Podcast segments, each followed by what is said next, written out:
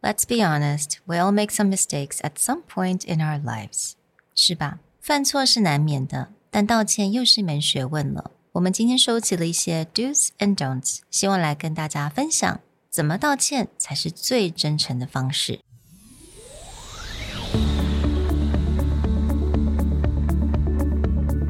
Hello，欢迎来到 Executive Plus 主管与沟通力的 Podcast。 I'm Sherry, an educator, certified coach, and style enthusiast. 我相信专业有效的沟通是语言跟逻辑的完美结合。And I'm Nick, a startup consultant, corporate trainer, and late night gaming junkie. I believe great communication requires the right mindset and solid frameworks. 我们希望带给大家职场英语的技能、跨文化沟通技巧与其他能帮助您成为出色领导者的工具。 Join us each week as we share our experience, research, and methodologies to take your communication and language skills from good to great.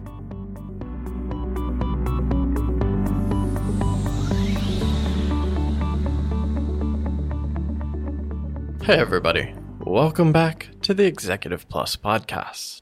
CEOs can be wonderful presenters and speech givers. They can also be absolutely terrible at apologizing. Over the past year, we've done breakdowns of poor apologies like the mm. Better.com CEOs, and we've talked about apologies done right, including a breakdown of Will Smith's apology, both in podcast form and also Premium got a really strong analysis by Andrew.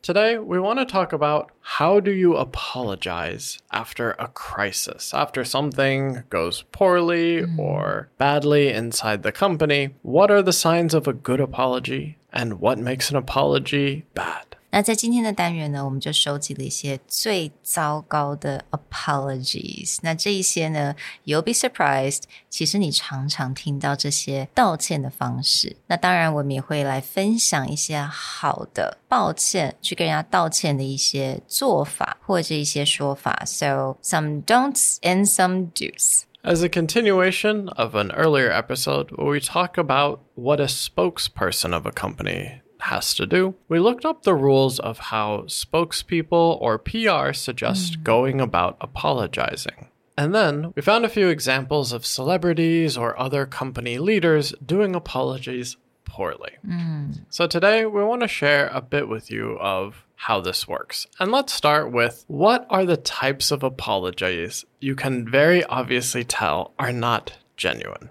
The first type, of course, is the too brief apology when someone says nothing more than sorry. Yeah, I think when you heard someone said sorry, 好像没有讲完的感觉, like and then like you're waiting for someone to kind of finish that thought. Like sorry about what? Yeah, I right? think that's always the key question like, sorry for what? It's kind of like if anyone has children, a lot of Oh, yeah. times it'd be like, Are you sorry? Yes. what are you sorry about? Uh, that I said something back to you. Are you really sorry? Uh huh. Yeah, that def- definitely happens with uh, me and my daughter.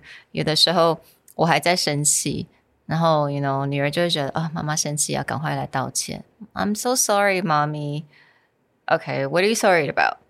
然后他就讲不出来了，like completely forgot. So yeah, these like really brief 非常短的 sorry 其实是不太够的。 Now, the second type of sorry that usually doesn't appease people or doesn't come across as very genuine is the I'm sorry, but. And as we always say, is anything that comes after the but Yeah. is the actual point. Anything before but, it doesn't count. Yeah, I'm sorry, but 像这样子的 apologies 呢，基本上这个人并没有在 apologize，right？、It I'm sorry，他只是一个想说，好像在这个场景我必须要讲个 I'm sorry，但是重点是在后面，他想要来 say something or just explain，you know where why they're doing this and why they said something. So that's not a real apology. Now, the third type of apology is something that you actually see celebrities do quite Oh, a often. lot. Yes. which is the blaming apology, where they say, I'm sorry you feel Uh-huh. this way. But essentially is it's more like I'm sorry for your emotions, but I'm not sorry about what I did. 嗯，exactly。刚刚 Nick 有讲的、啊，像这样子的讲法，有很多的一些有名的人啊，celebrities，他们可能是 you know influencers。you know you see a lot of like YouTubers like doing apology I'm sorry video, right？所以很多人他们都是这样讲说，I'm sorry you feel offended, or I'm sorry you feel that way, I'm sorry you feel bad. But again，他只是 sorry 说你感受是这个样子，但是呢。这个并不是说 I'm sorry，因为我做了什么而造成这件事情。 Yeah, it's mostly I'm sorry that you had this reaction, but I'm Yeah. not sorry for the action. And then that's where that disingenuous. Probably the most famous poor apology of this example would be if anyone remembers like early 2000s Justin Timberlake and Janet Jackson did the Super Bowl halftime show and at the very Yeah. end like he had grabbed her shirt and then it exposed her Yes. chest and then he gave an apology where he he actually said, "I apologize if you guys are completely offended." Yeah, absolutely. 所以在那个那件事情发生之后呢，其实后来就陆陆续续蛮多的人对 Justin 这个。 这个道歉的方式其实还蛮反感的，因为那件事情发生了之后，Janet Jackson 她反而就突然间好像被人家 black blacklist，like、she actually couldn't come out for like um, a lot of shows, right? She had Yeah. to be very quiet for a long time. 但是 Justin Timberlake 完全没有受影响。It was like nothing happened to him. He still got an award. Yeah. 然后他在得奖的时候，他来做这个 apology. So it just seems so. It's just not genuine. Yeah, this reminds me a lot of a phrase in my family that we mm. would use where we would say, "I apologize, but I am not sorry." Please don't do that. All right, let's move on to the fourth one. Mm. The fourth one is something that's very subtle, mm. but that you'll see people use this a lot, especially Cher's talking about influencers love to use this all the time, which is the self effacing apology. The self effacing apology will sound something like, Oh, I'm sorry, I'm such a screw up. Hmm. But what makes this difficult and when you look back on it why it's such a problem is because someone is apologizing and you it sounds like they're recognizing their failure but the reality is they're trying to change the sympathy hmm. from them showing that they feel bad to them trying to make you feel bad for them right? So you stop being angry at that person for something that they did and be like, oh, it's okay. Oh, you're fine. No, no, no, no. It was me. I reacted too harshly. So it's not a real apology. It's just trying to change the roles. Right，所以这有点是利用人家的同情心啦，就是说，哦、i m so sorry，you know I had a, such a horrible day，I'm a terrible person，有很多这样子的一些 apologies 呀，但是通常他们 所希望就是能够让人家来同情自己，right？But again, they're missing the point of apologizing. Right. So again, like when it comes to KOLs and influencers, you'll hear this a lot. Be like, "Oh, we didn't know. It was really it was just we Yeah. no one told us or our publicist didn't let us know. And so we're in this bad position. We're really so sorry." Be like, mm, "No. This is no one should feel bad for you. Either apologize genuinely or don't." Now, the last one, it's an overly repeated apology. I'm sorry, I'm sorry, I'm sorry, I'm sorry, I'm sorry, I'm sorry, I'm sorry. Yeah. but then this is back to that first one, which is sorry for what? Yeah，我觉得通常会这样子 apologize，我觉得稍微会比较像，好像比较像小朋友吧。We're like a little bit immature, and they just really want everything to be over， 就是好像要赶快让这件事情结束。So they go like, I'm sorry, I'm sorry, I'm sorry, I'm sorry, I'm sorry, sorry, sorry. Now that we've examined the hallmarks of a bad apology, let's turn around and look at what are the signs of a quality apology or how do you build one. There are five quick bullet points that come across as a good apology. The first one is simply timing. Apologize as soon as possible so resentment doesn't build. Don't apologize because you notice the other person is about to have a meltdown. Absolutely，所以当然这个时间点就是非常的重要。有的时候呢，不要等太久啦。那我觉得这个部分它可能是比较，比如说是对外 external，like a company. If you have done something on behalf of your company and you need to apologize, let's say to your clients, okay? And I think it, this is really important that you do it as soon as possible. 但我必须得说。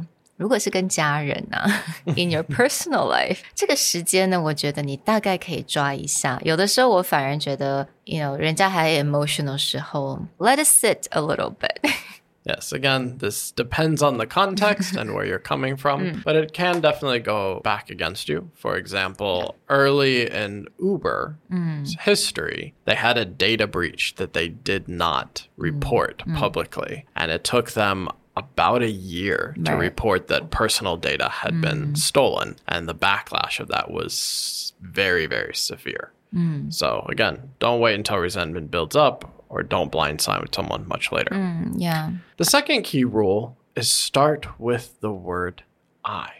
If you're apologizing, if you're saying sorry, it should come from you. Mm.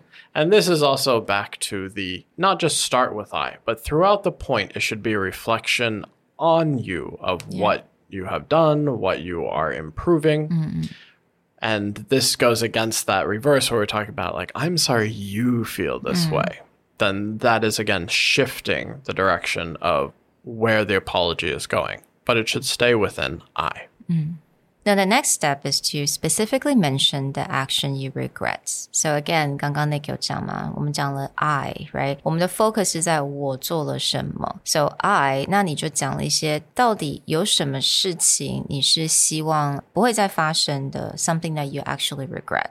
The next piece, acknowledge the impact of your actions on the other mm. person. So it's one thing to be specific about what you're apologizing for but understanding how that affected the other person, mm. whether it was disappointment, frustration, anger, sadness, etc. Now, this doesn't mean I'm sorry that you feel this way, but it's more along the lines of I'm sorry for doing this thing and that it affected you. Right. I think that's really important. I'm sorry, 因为为什么 I'm sorry, and then how this affects you. I think that's a really important instead of saying I'm sorry you feel this way. I'm sorry it made you feel that way。所以我觉得，当然采取像这样子的方式的话，你比较清楚的能够讲出你为什么想要道歉，还有呢，能够同理人家的一些感受。So there's a subtle difference there between I'm sorry this affected you mm. and I'm sorry for what I've done and how it affected right. you. That what I've done piece is important, but it is still good to recognize mm.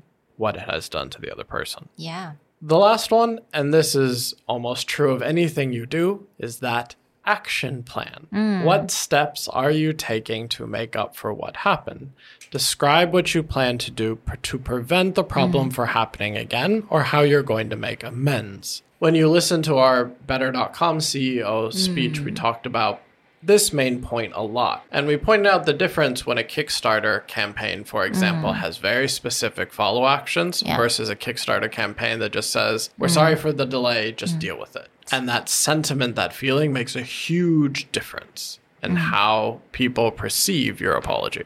没错，那最后一个步骤真的是非常的重要。如果今天你是要写个 apology letter，然后要是面对客户啊、user、consumers，那这个部分你的 action plans，how are you going to make things better 就变成非常重要的一环。So I think Nick mentioned this. 有很多的公司，you know, they fail to deliver the the results, especially for a lot of Kickstarter campaigns, and how they make amends and how what sort of action they planned out really matters here. And this will affect if the customer will return the next time. Well, we hope that you learned from our series on what makes an apology feel disingenuous versus what makes an apology feel genuine. The next time that you see a major corporation or a celebrity apologize, keep these ideas in mind mm-hmm. and then you can decide was that a good apology mm. or a bad one? We'll talk to you next time. Bye. Bye.